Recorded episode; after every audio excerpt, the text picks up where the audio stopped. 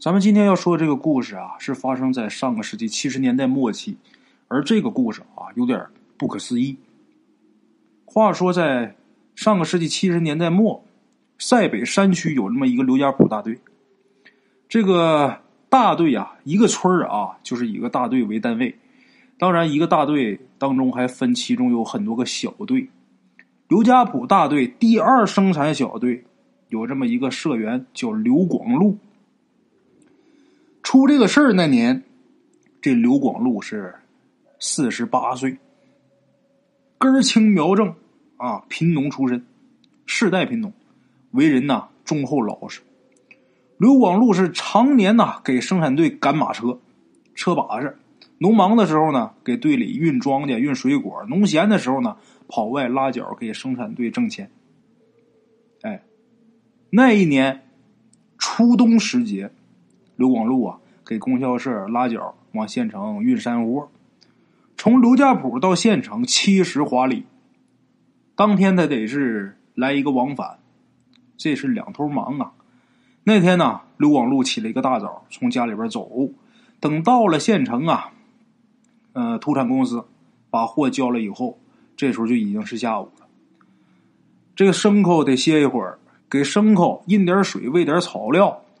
然后他自己也是匆匆忙忙的吃了点饭，就赶紧往回返，因为走晚了，到家那就黑透了。明天一大早的还得照常起早装车运货呢。吃完饭，牲口也拾掇好了，赶着马车出了县城。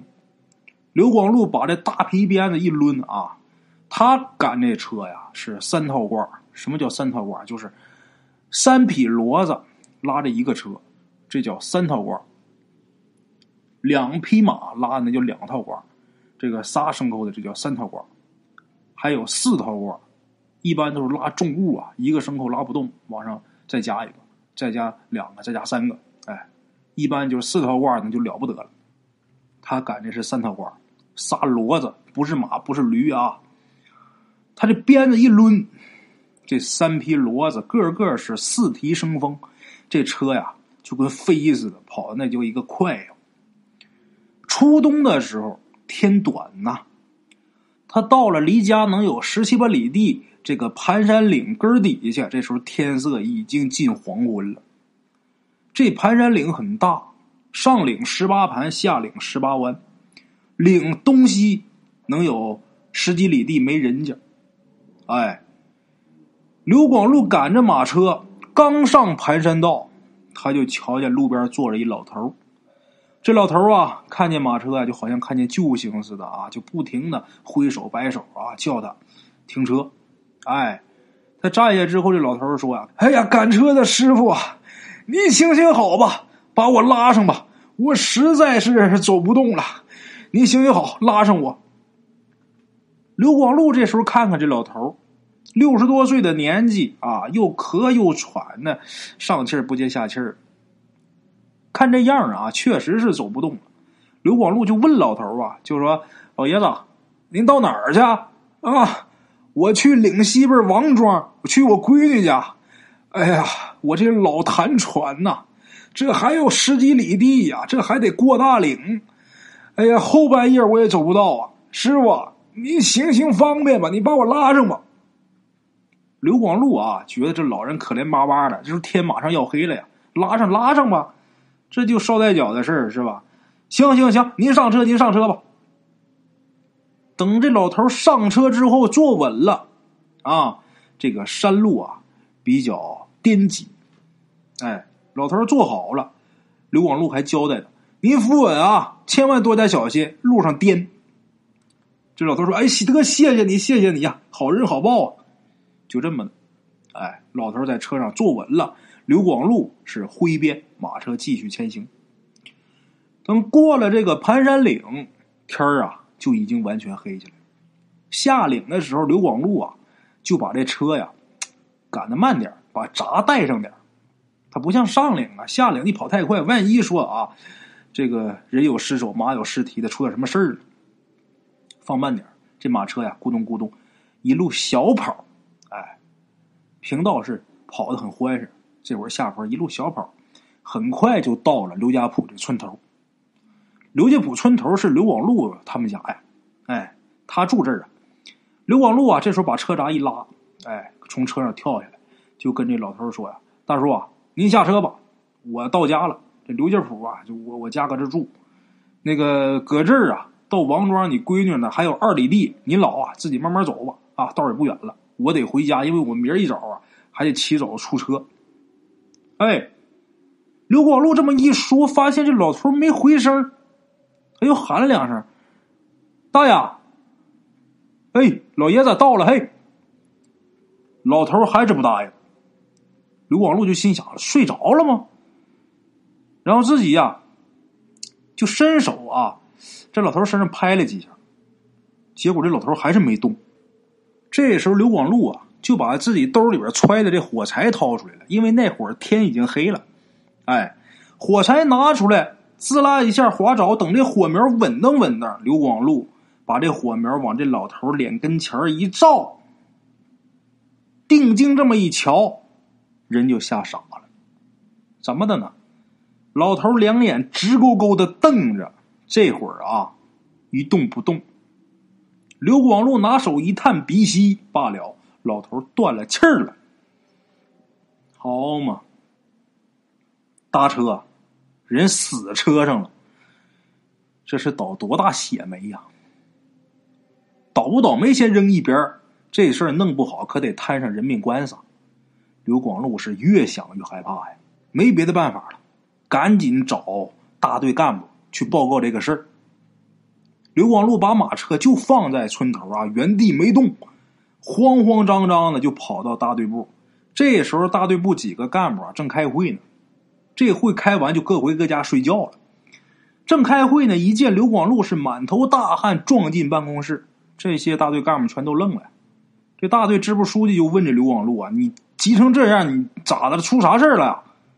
刘广禄就说呀，嘴唇都直哆嗦，说啊：“车上老头死了。”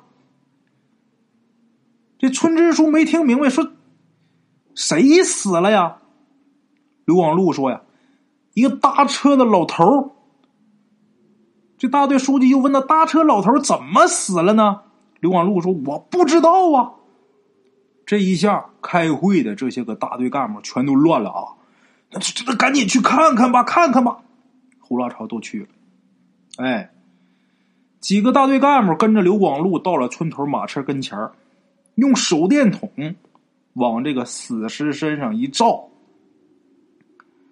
再仔细检查一下，眼睛看见了，这老头身上可没有任何伤痕。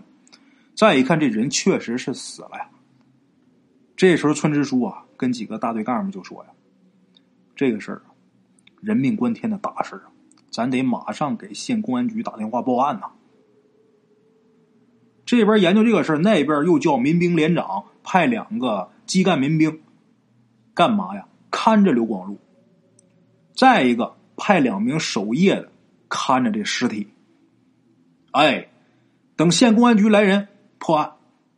哎，在县公安局人没来之前，先把刘广禄得控制住，另外一个把尸体得看住了。死尸不离寸地，当然这会儿没在地上，在车上。哎，这车别动啊！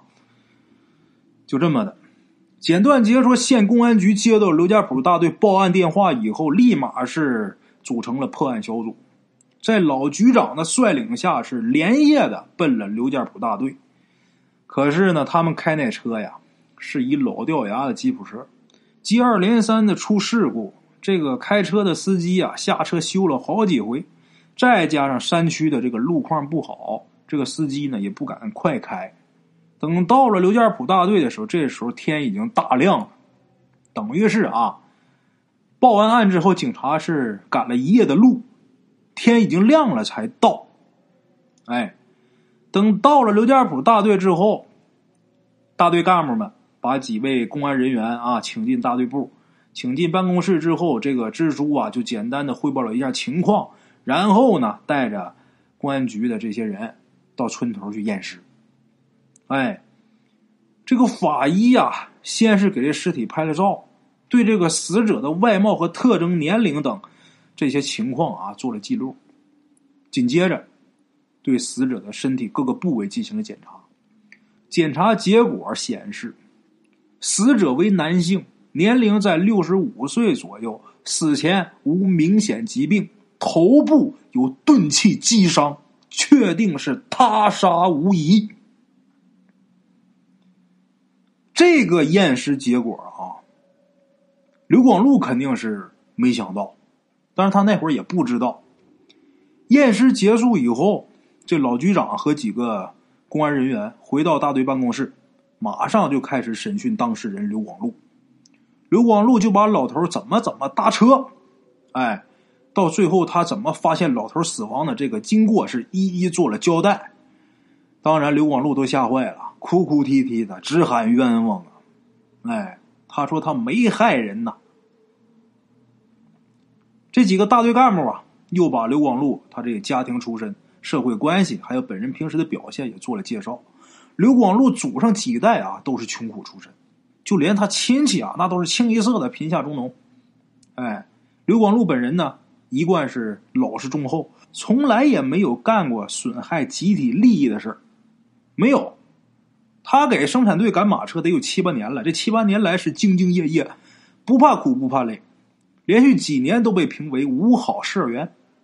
哎，这老局长和几个公安干事啊，对刘广禄的出身以及平时表现，还有刘广禄交代这些情况进行了认真的分析，一致认为啊，这个刘广禄啊，他杀害这搭车老人，从逻辑上讲是讲不通的。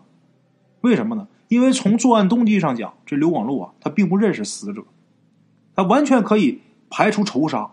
哎，如果刘广禄他为了贪财害命，那他为什么杀完人之后把尸首给拉回来呀？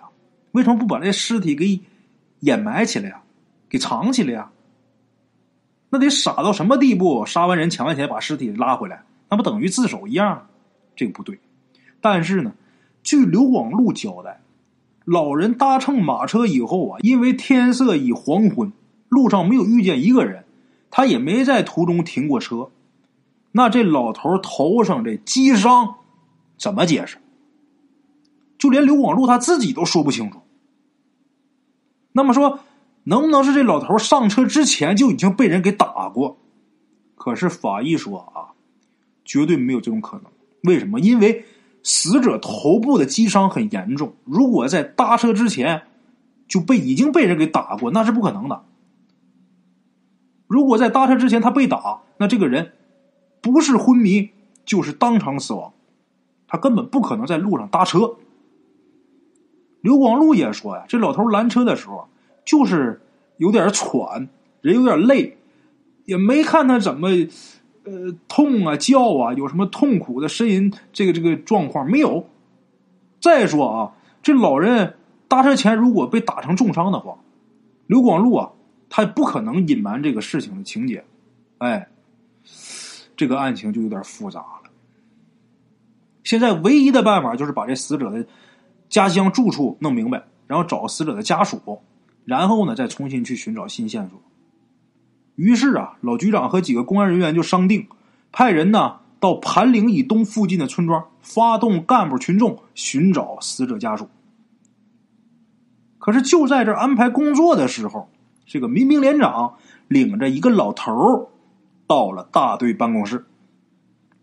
这老头是满头大汗，喘着粗气啊，就说我要找公安局领导。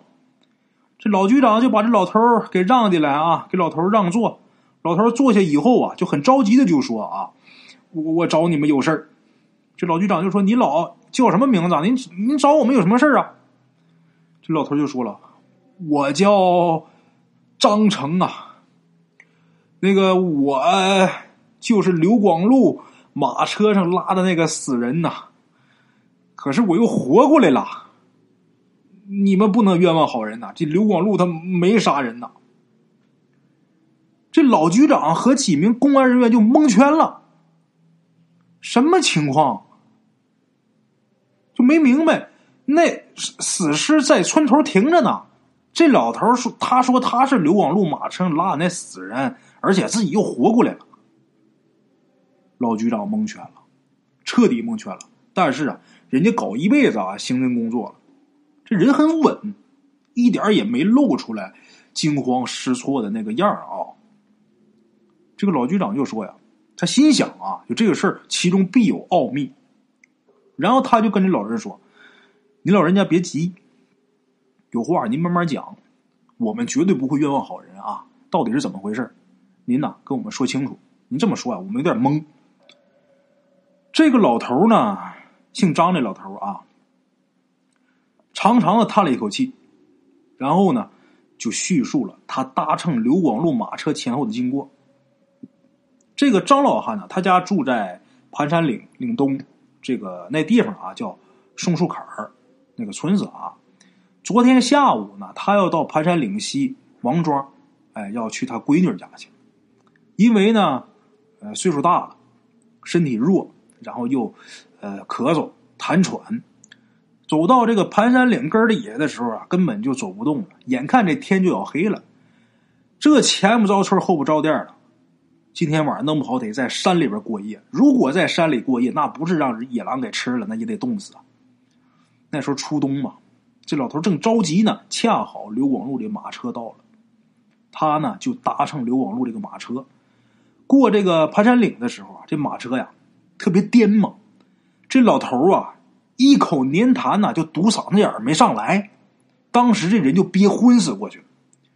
等到了半夜时分啊，堵在嗓子眼的粘痰呢，慢慢又下去了。这老头渐渐的啊，又缓过气儿来了。睁开眼睛一看呢，哎，自己怎么躺在路边呢？定了定神，仔细一看，哎，这不是刘家堡村头吗？这地方我认识，离我王庄我闺女家也就是二里多地呀。这老头啊，起来就摸着黑走到闺女家。在闺女家住了一宿，今儿早上起来吃早饭的时候，这老头就听他闺女说，就说刘家堡昨儿出事儿，昨天夜里出了杀人案了。一说这事儿的来龙去脉，就说有一个叫刘广禄赶车的这么一个男的，把一个搭车的老头给杀了。公安局的人现在连夜到这个刘家堡来破案，这会儿正对这杀人犯刘广禄进行审讯呢。这个姓张的老头听这消息之后啊，心里就开始犯嘀咕了。就说我闺女嘴里边说的那刘广禄，是不是就昨天晚上我自己搭车的那车把式啊？如果真是他的话，昨天晚上搭车的除了自己没第二个人啊？能不能是有人发现我自己被粘痰给给憋晕了，误以为我死了呀？然后认为刘广禄他杀的我呀？然后。跟这个县公安局报案了，老头越想这心里边越不放心，越想越紧张，就怕冤枉人家刘广禄了。就这么的，简单的吃了一口早饭，就急急忙忙的到了刘家铺。这个事情经过就是这么个经过。这老局长和几个公安人员听完张老汉这个讲述之后啊，然后再加上刘广禄他自己的供述，这两个情况融到一起。那情况是完全一样的，只不过这刘广禄他不知道搭车这老头是怎么死的。另外一个，粘痰憋死人又复活的事儿，这种事儿古今不乏其例，确实有这种可能。但是如果按照张老汉所讲的这个情况啊，这个还不能证明刘广禄他没有杀人。为什么？因为现在村头还摆着一具死尸呢，而且啊，这具尸体。的确是几个大队干部，还有几个民兵从刘广禄的马车上亲手给抬下来的。这事儿怎么解释？弄不清楚，这事儿是越来越复杂呀。张老汉出现，就使这个案情啊是愈加的扑朔迷离。这几位公安人员经过分析案情发生后的每一个细节，最后终于找出一个非常重要的疑点。据刘家堡几名大队干部讲，在他们向县公安局报案之前，曾经对死者的全身进行了检查。他们拿手电都照一遍，都看一遍了。那时候确实没有发现死者身上有任何的伤痕，而且当时他们又派了两名呃基干民兵整夜的看守尸体。但这个法医检验尸体的时候，却发现这死者头部有明显的击伤。这就说明，大队干部他们检查的这个死者，跟现在在村头摆着这具尸体，不是一回事那么摆在村头的这个尸体怎么来的呢？这时候大家一致认为，这很有可能又是另一桩跟刘广禄没有关系的杀人案。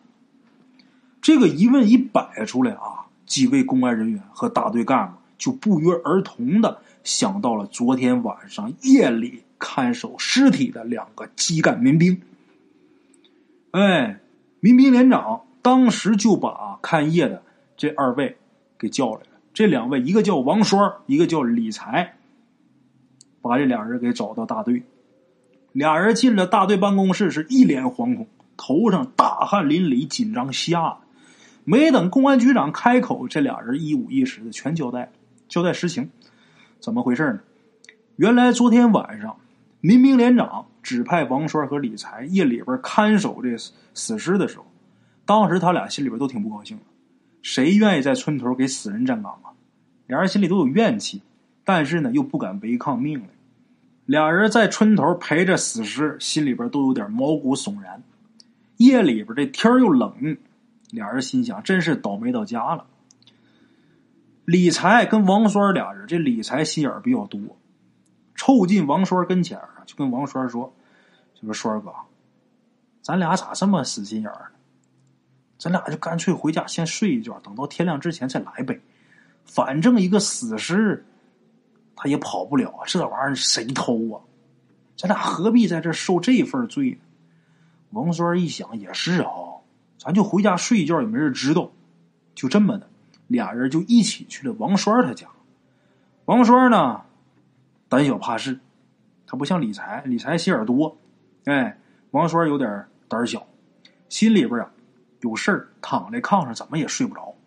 虽然这个死尸没人偷，哎，但是如果要不知道打哪儿跑过来几条恶狗，把这死尸给啃了咋办？这个如果影响公安局人员破案，这责任可担不起啊。王栓思来想去啊，这心放不下，就把李才给推醒了。然后俩人啊，又回到村头。等到村头一看，哥俩傻眼了，死尸没了，哪儿去了呢？就之前呢，姓张那老头他这谈下去，人醒了走了。这会儿，这哥俩一看死尸没了，这俩就吓坏了，心想这是不是让野狗给扯走了？这俩人拿着手电东找西找啊，没找着。俩大活人愣把一死尸给看跑了，看丢了。这公安局来破案怎么交代呀？哎呀，王栓跟李全俩人是大眼瞪小眼啊，没咒念。俩人越想越害怕，心里直打颤啊，说这事儿弄不好都进去给咱抓进去蹲八雷子去。最后啊，要么说这李才心眼多呢。这个叫李才低头琢磨一阵啊，猛然想出一主意。什么主意呢？北庄。黄土洼大队前两天死了一个老头子，年纪跟刚才车上那位啊死刘广禄车上那老头年龄差不多，就埋离他们这儿不远的那片坟地里边。现在天冷，这老头刚死，就隔了一天，这尸体肯定不会腐烂。如果要是把他的坟给扒开，把那尸首啊给弄过来，来顶包，这没人能认得出来。县公安局的人来验了尸体。验完之后也就埋了，这事儿不就糊弄过去了？他俩这么想的，确切的说是李才这么想。他把这个主意跟王栓一说，他本来王栓胆儿就小，一听这事儿啊，确实这个办法不错，能解决问题，他也就同意了。就这么的，俩人回家里边，一人扛了一把铁锹，一人扛了一把镐头，就到那坟地了。哎，这新坟刚埋两天呐。这土很松啊，一会儿就给刨开了，连刨再扒就给扒开了。扒开之后，那棺材那太薄了，棺材板没费什么劲啊，就给弄开了。然后俩人把这尸首弄出来之后，把这坟呢重新又给埋好了，等于这坟里现在是空的。他俩把这死尸啊就给抬到刘家铺村头了。哎，听了这两个民兵的交代之后啊，在场几位公安人员呐都大感惊讶呀。都觉得这俩民兵的做法啊，既可笑啊，又令人愤怒，太令人气愤了。这事儿也太荒唐了。这搭车的老汉儿死而复活，亲自来作证。那么现在村头那具死尸呢，也已经弄清楚来路了。刘广禄杀人害命这个事儿就已经完全排除了。但是啊，还有个问题，停放在村头那个死者，他肯定也不是正常死亡啊，因为他这头上有伤啊。这时候，公安局长当即决定，马上啊，得审一下这个坟主，这坟谁埋的，找谁？这事不对，这具尸首也有问题。为了避免意外的发生，能够顺利的破获这桩杀人案，老局长要求所有在场的人啊，一定要严格保密。等到晚上啊，特意派两名公安人员到刘家堡大队民兵连。找这个民兵的连长，然后带路是一起悄悄的把黄土洼大队坟主带到了刘家堡大队，然后连夜审讯。这个坟主男人叫什么呢？叫吴林。这个吴林就是呃村头那具尸体的儿子。这个女人她媳妇儿叫什么？叫尤桂花。这俩人岁数都是三十四五岁。这俩人是分别审讯的，在分别审讯中，这吴林呐，他说他是县化肥厂的一名合同工，一年当中啊很少回家，家里边只有他老爹还有他爱人尤桂花。前天早上，他突然间接到家里边电话，就说他老爹是暴病而亡，然后他就急急忙忙的赶回家。赶回家后呢，他爱人尤桂花告诉他，老头白天还干活呢，晚上就死了。据他们黄土洼大队的赤脚医生讲，这老人呐是死于脑溢血。吴林呐从小没有娘，是他老爹呢把他拉扯成人。老人家猝死啊，让他非常难过。但是家里边经济非常困难，没有办法为老人大办丧事只能是用了几块薄板做了一口棺材，把老人当天就给安葬了。这是审讯这逝者儿子吴林的口供。那么，在单独审讯尤桂花的时候，这公安局的老局长就说：“尤桂花，有人向我们举报，说你老公公是被人害死的。你男人不在家，老人被害的情况，只有你一个人了解吧？”这时候，尤桂花说：“啊，不可能，不可能。”我跟老人又没有仇没有恨的，我能害他呀？再说了，我们公公儿媳妇平时都和和睦睦的，从来也没生过气打过架，我哪能害他呀？这公安局长就说呀：“那按你所说，这老人并非是他人害死的，那么这老人他得的什么病啊？走的怎么那么急呀？”这尤桂花就说呀：“我也不知道啊。”那老人睡觉之前还好好的，没想到夜里就死了呀，哼都没哼一声啊！我听我们村医生说，八成是脑溢血。